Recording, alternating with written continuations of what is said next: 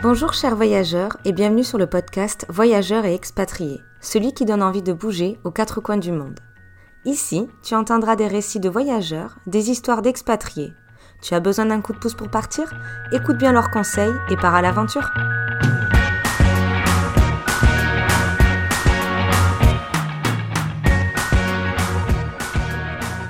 Aujourd'hui, nous sommes en compagnie de Nora qui vit à Waikiki en Nouvelle-Zélande depuis maintenant trois ans. Nora, je te laisse te présenter.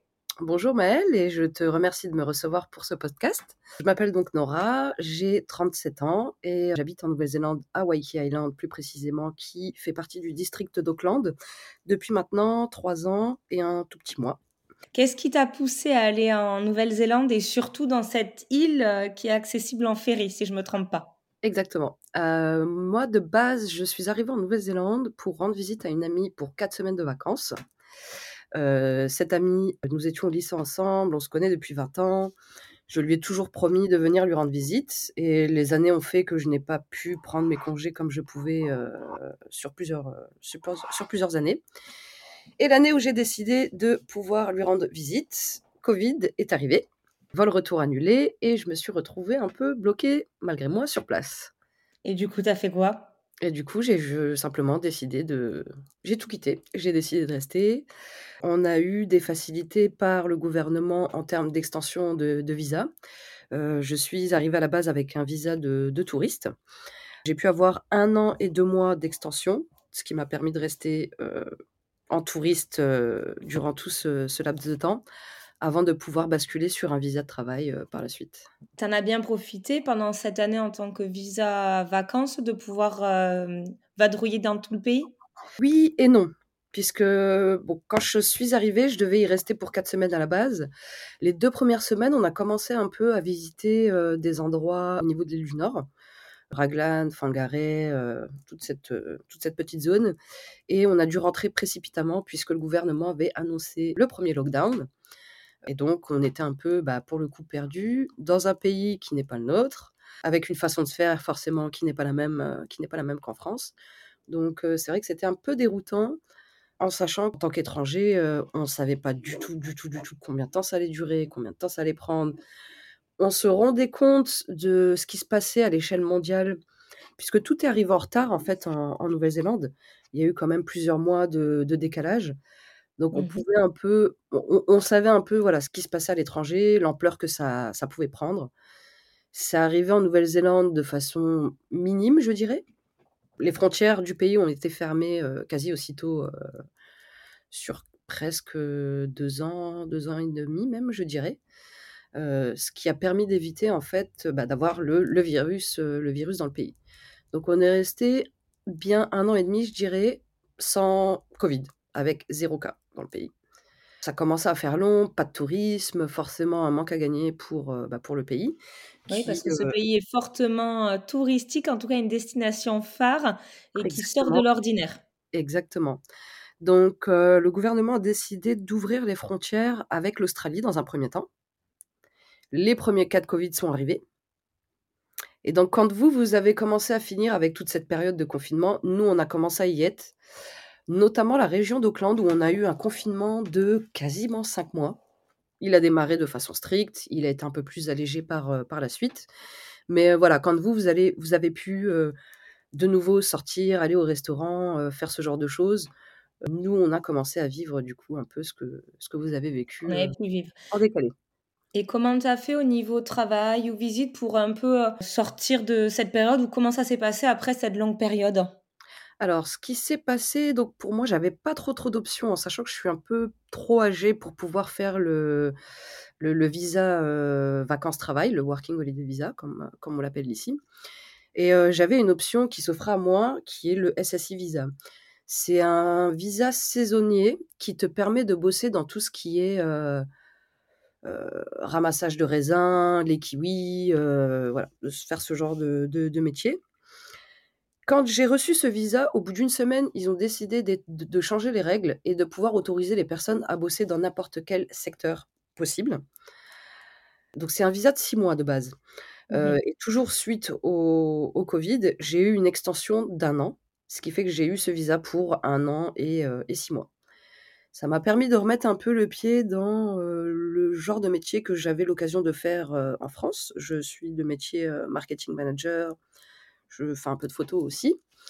Donc heu, voilà, ça m'a donné une opportunité de pouvoir, heu, voilà, commencer à, heu, trouver un employeur, montrer, ma façon de travailler. C'est compliqué de travailler pour, quelqu'un sans avoir pu montrer ce que tu peux faire dans un pays qui n'est pas originaire de où tu ne parles pas la même langue, en fait. Oui, les codes, les coutumes sont différentes, donc il y a une interprétation différente, surtout dans le marketing et dans l'approche pour vendre. Exactement, c'est, heu, complètement et bien, bien, bien différent du niveau français qu'on qu'on peut avoir. Donc j'ai pu commencer à faire mes premiers pas, me développer pas mal, heu, en en photo aussi et ensuite j'ai basculé de visa. J'ai eu l'opportunité d'avoir un sponsor visa, heu, qui me permet de rester et de travailler dans le pays pour 3 ans. Ce visa par contre me m'autorise uniquement à travailler avec un seul et même employeur. L'employeur qui te sponsorise. Exactement. J'ai une possibilité de changer, ça demande une petite démarche administrative auprès de de l'immigration, qui n'est pas en soi une une grosse étape. On va dire que j'ai passé le plus gros en ayant obtenu ce sponsor visa avec, heu, avec cette entreprise. Ce qu'il faut pas oublier de dire, heu, là aux auditeurs, je pense, c'est qu'il y a quand même des coûts à ces différents types de visas. Parce Oh que même si la démarche n'est pas longue de celui de ce que tu veux faire, le coût est assez important qui fait que ça peut freiner beaucoup de personnes. Exactement. Alors j'ai pas d'idée de ce que ça pourrait coûter, par exemple, pour les personnes qui ont la possibilité d'arriver en working holiday visa, donc en Mmh visa vacances-travail, heu, sur une période d'un an. En tout cas, moi, pour ma part, heu, donc je suis arrivée en touriste, j'ai payé une vingtaine d'euros à l'époque, il me semble. J'ai eu un an et 2 mois d'extension, ce qui en soi n'est pas grand-chose. Quand j'ai basculé et heu, eu le visa, SSE, donc il m'a coûté environ 500 ou 600 je dirais, Mmh ce qui fait grosso modo 300 euros. Par contre, le sponsor que j'ai eu en lien avec, heu, cette, cette entreprise, heu, m'a coûté un peu plus cher, de c'était de l'ordre de 1 500 Alors là, c'est toi qui devais le financer parce Ah que oui, l'entreprise se portait garante pour toi sur 3 Exactement, ans. exactement. Donc soit tu as de la chance, il y a des entreprises qui te le payent. Moi, je j'ai toujours préféré éviter cette, solution. J'ai toujours préféré le payer moi-même de manière à ce que je puisse être libre. Si jamais, voilà, le travail ne me convient pas ou l'entreprise ne me convient pas, je me sentirais moins mal de partir au bout de 6 mois que si l'employeur a fait des efforts et a fourni les frais nécessaires pour, pour ça. Mmh En plus de ça, il y a eu beaucoup de remaniements au niveau des visas en Nouvelle-Zélande. Ce visa, je dois être, parmi les premières à avoir pu l'obtenir. C'était tout nouveau, le site internet n'était pas spécialement clair. J'ai fait appel à ce qu'on appelle un immigration advisor. Donc pareil, c'est des frais en plus. C'est une personne qui est en lien avec les autorités de l'immigration, t'aide tout simplement à constituer ton dossier et à s'assurer que tout est, heu, bien droit, carré, qu'il ne manque pas de documents. Du côté de l'immigration, je pense, je suis pas sûre, mais je pense que, voilà, quand ils reçoivent un dossier qui a été fait par l'aide de cet immigration advisor, il y a des petites facilités, heu Beh, déjà la personne, elle connaît les coutumes, les erreurs à éviter et certes, c'est un coût, mais c'est un gain de temps. C'est un gain de temps et c'est une, une garantie aussi, hein, c'est, heu et une et une tranquillité. Oui, parce que toi, ça te permet de te consacrer, heu, par la suite à ton travail ou à la recherche d'un autre travail en fonction de là où tu en es. Exactement.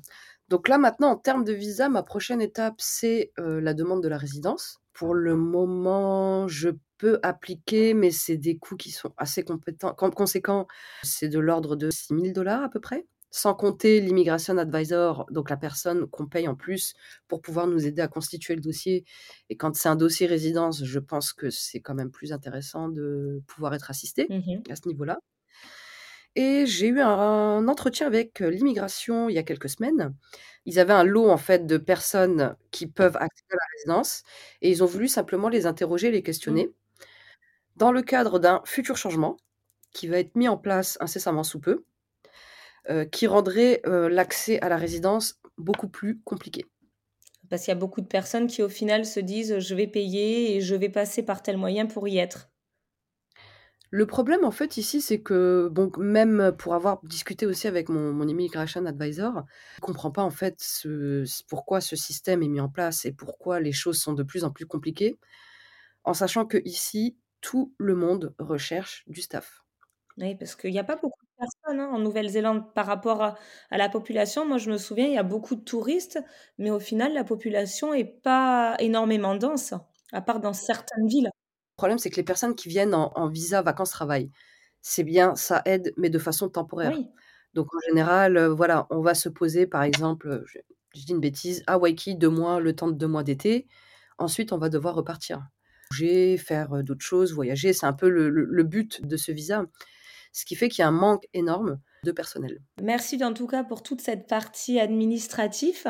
Je pense que j'essaierai de faire un petit post pour reclarifier tout ça en fonction des conditions, mais c'est super intéressant. Il va y avoir beaucoup de changements, heu, à venir aussi donc heu Peut-être que d'ici cet été, heu, quand le post, le podcast sortira, il y aura beaucoup plus d'informations, donc je n'hésiterai pas à mettre tout à jour.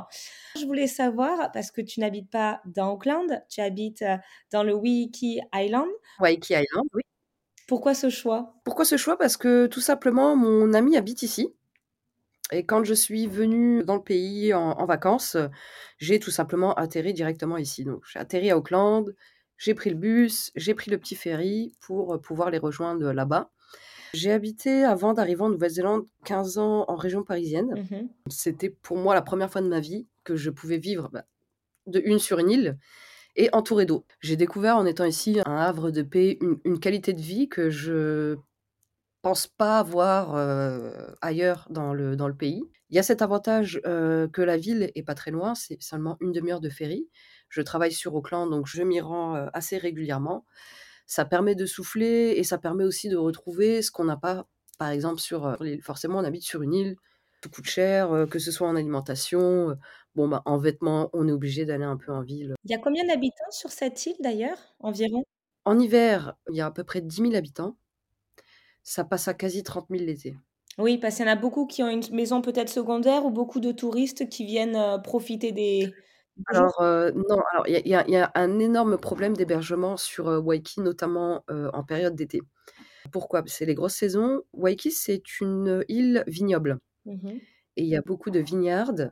Forcément, heu, quand c'est les grosses saisons, heu, les personnes peuvent se marier dans ces vineyards, faire des fêtes, heu, les staff parties en général, toutes les personnes les organisent plus ou moins en fin d'année quand c'est l'été, de voilà, de manière à ce que, les entreprises puissent passer un moment agréable et de qualité, en dehors de la ville, par exemple. Voilà, ça demande du coup beaucoup plus de de staff et les personnes du coup en en été généralement viennent à Waiheke, voilà, pour allier le plaisir et la beauté de pouvoir vivre dans un endroit, heu, un peu paradisiaque et le côté travail aussi. En dehors du coup de de cette île, est-ce que, heu, après, heu, toutes les péripéties qu'il y a pu avoir, il y a ces dernières années, est-ce que tu as pu profiter du reste, de la Nouvelle-Zélande? Est-ce que tu peux nous dire ce que tu as pu faire et ce que tu as adoré? Alors, j'en ai profité, oui et non à la fois. Mon but premier, et comme ma situation était un peu compliquée niveau visa, je voulais absolument pouvoir me stabiliser. Mmh Donc, heu, j'ai commencé chez ce nouvel employeur il y a 6 mois à peu près. Donc pour pouvoir cumuler un peu de congés, il faut au moins que je puisse y travailler une, une bonne année ou à ce moment-là prendre du congé, heu, sans solde. J'ai pu voir un peu de l'île du Nord, j'ai pu voir un peu de l'île du Sud. L'île du Sud, j'y suis allée encore récemment, il y a quelques quelques mois. Heu, je m'y suis rendue dans le cadre d'un événement pour pouvoir y faire de la photo et j'étais, heu, à Takaka, qui est une région mais, heu, magique, magnifique. Chaque année, je profite d'une petite semaine de congé pour aller au ski à Queenstown, Mmh puisqu'il y a des petites montagnes. Plus on va dans le sud, plus il y fait froid. Et oui, parce qu'on se rapproche, du pôle. Exactement. Sur l'île du Nord, c'est un peu plus facile et pratique d'accès pour moi, donc j'ai pu en profiter, aller dans les régions où on peut pratiquer le surf. J'ai pu prendre mes premières vagues à, heu, à Raglan. Il y a une autre île, un peu plus au nord de Waiheke, qui s'appelle Great Barrier Island, qui est 5 fois plus grand que Waiheke, avec seulement 1000 habitants à peu près Ah oui. et j'ai eu ouais l'occasion d'y faire, 2- 2 séjours au total et c'est totalement sauvage, c'est loin de toute, heu, réalité, c'est vraiment coupé du monde et c'est voilà, pouvoir profiter de paysages à perte de vue, sans avoir de touristes, forcément ou spécialement autour donc c'est vrai que c'est, heu, c'est appréciable. J'ai des amis qui comptent venir me rendre visite de France, de Tahiti, donc Nidal que tu connais aussi Mmh et je veux vraiment pouvoir en profiter, de pouvoir faire des découvertes avec eux par la même occasion. Oui, pour être les 2 personnes, heu, vraiment surprises et fascinées par ce que vous pouvez voir. Parce que c'est fou pour y avoir été, les décors en deux trois heures de route, ils changent montagne, heu, l'eau, plage, sable blanc, c'est Exactement. Mais Il y a des plages où, heu, je me je je me surprends encore toujours à aller voir. On a l'habitude d'avoir, les plages avec des palmiers. Ici, il y a des plages, il y a des sapins, mais des gros, gros, gros sapins et des palmiers juste à côté. Donc pour nous, le sapin, c'est vraiment associé à la montagne, à la neige, au ski, à ce genre de choses Mmh et de pouvoir avoir ça en bord de plage, c'est assez atypique. Mais oui, je reconnais qu'il y a une beauté, heu, je m'en lasse pas. Mmh, c'était la celle qui m'a vraiment choquée, enfin choquée, heu, positivement, c'était la baie de Tasma. La baie de Tasman, ouais, ouais. Et après, en 4 heures, on est parti, on est arrivé au glacier. Et là, tu tu dis: «Comment c'est possible?» J'ai eu l'occasion de le faire aussi. C'est vrai que c'est, ouais, c'est assez déroutant, heu, mmh. Exactement. Donc c'est super comme programme, en tout cas, tu as raison de vouloir attendre aussi de faire ces découvertes avec des amis. Et là, tu comptes prendre, heu, 1 semaine, heu, de vacances pour vraiment profiter à fond ou ça sera quelques jours par-ci par-là? Je pense que je prendrai quasiment le mois, donc heu, je pense pas que mes amis viendront pour 2-3 semaines, heu, Oui. compte tenu des, distances. Je pense que Nidal viendra plutôt cet hiver chez nous, de manière à ce qu'il puisse, voilà, avoir une belle transition entre Tahiti et la montagne et le ski. Je pense que je prendrai un bon mois, puis la meilleure façon de de voyager en Nouvelle-Zélande, c'est en en van. Oui. C'est ce que je recommande et que et je et que je préconise. Heu, donc voilà, pour pouvoir être libre, de pouvoir, heu, voilà, bouger, s'arrêter où on veut, dormir en en bord de route un peu, heu Mais d'ailleurs, dernièrement, j'ai pu interviewer, une, donc Vans, c'est une société, de location pour, louer des des voitures aménagées à des camping-cars. Et heu, c'est vrai qu'on a pu beaucoup discuter, heu, que c'est un moyen vraiment préféré, heu, pour, visiter la Nouvelle-Zélande, ou, l'Australie. Donc si tu as l'occasion, franchement, c'est fabuleux de faire ça. Je n'ai pas encore eu l'occasion. Nous, on l'avait fait en voiture, parce qu'on avait un petit peu peur de le faire en van, mais je pense que c'est une belle expérience. C'est une, très belle expérience et puis c'est un luxe de pouvoir se réveiller avec une vue, un paysage, des étoiles puisque ce qui est beau aussi en Nouvelle-Zélande, je n'ai jamais vu de ma vie un ciel aussi étoilé. C'est vrai, c'est vrai, il y avait de très belles découvertes, mais il faut pas qu'il y ait la pleine lune. Non, oui, voilà, il faut avoir une, le moins de pollution, lumineuse possible. Oui. Il y a des endroits qui sont pas mal réputés dans le monde, donc l'île de Great Barrier Island que j'ai eu l'occasion de de visiter à plusieurs reprises est un spot de stargazing et donc heu, connu et reconnu, heu, mondialement. J'ai je me suis vue passer une nuit allongée au sol, à même, à même l'herbe, à regarder ce qui s'y passait et je même moi j'étais, j'étais impressionnée, quoi.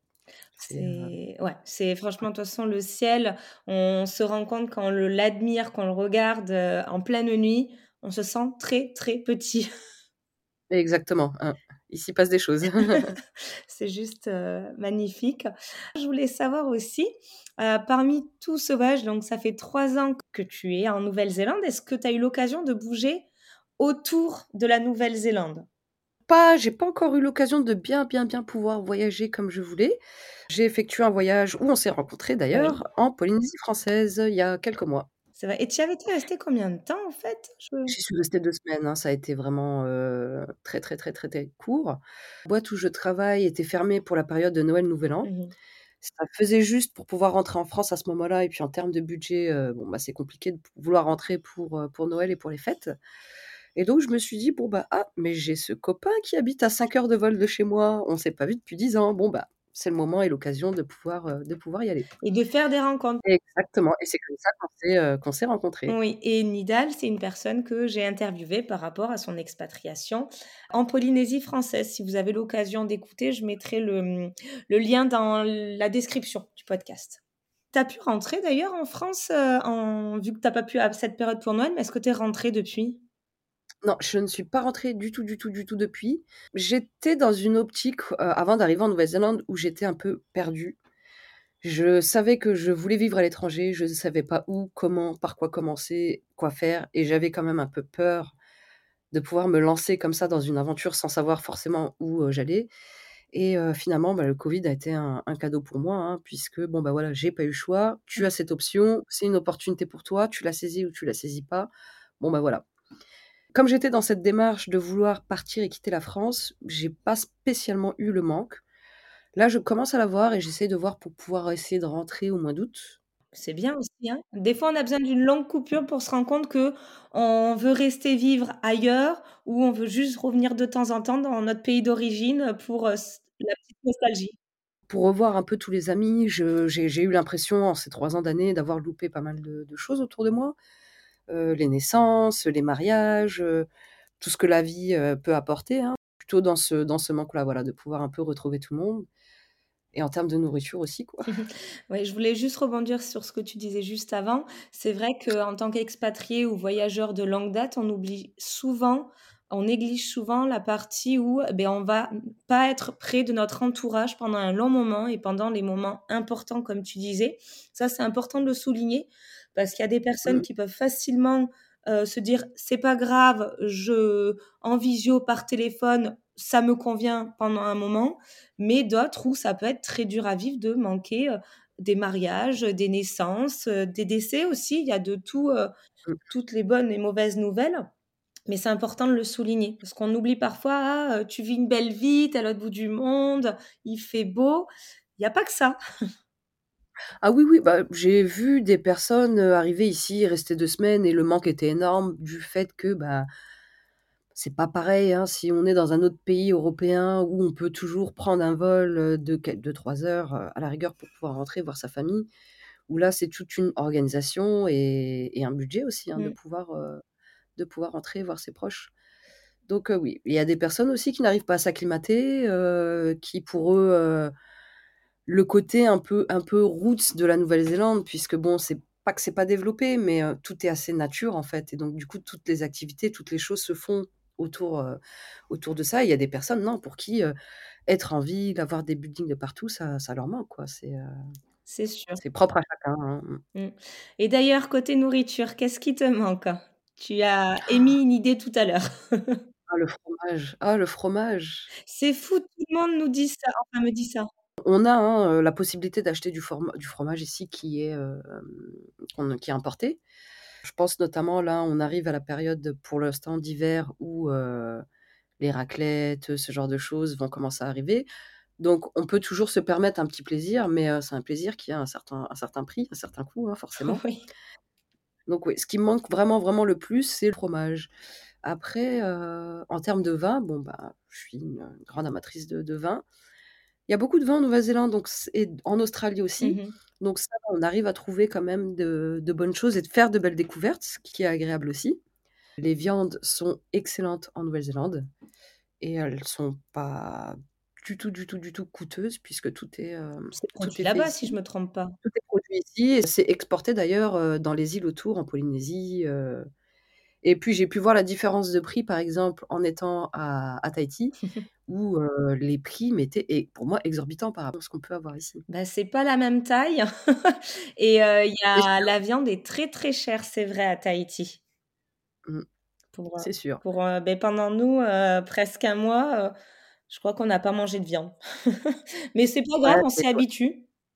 Bah, après bon, il y a il y a d'autres alternatives. Il y y a le poisson. poisson, ouais. Le poisson, c'est fabuleux.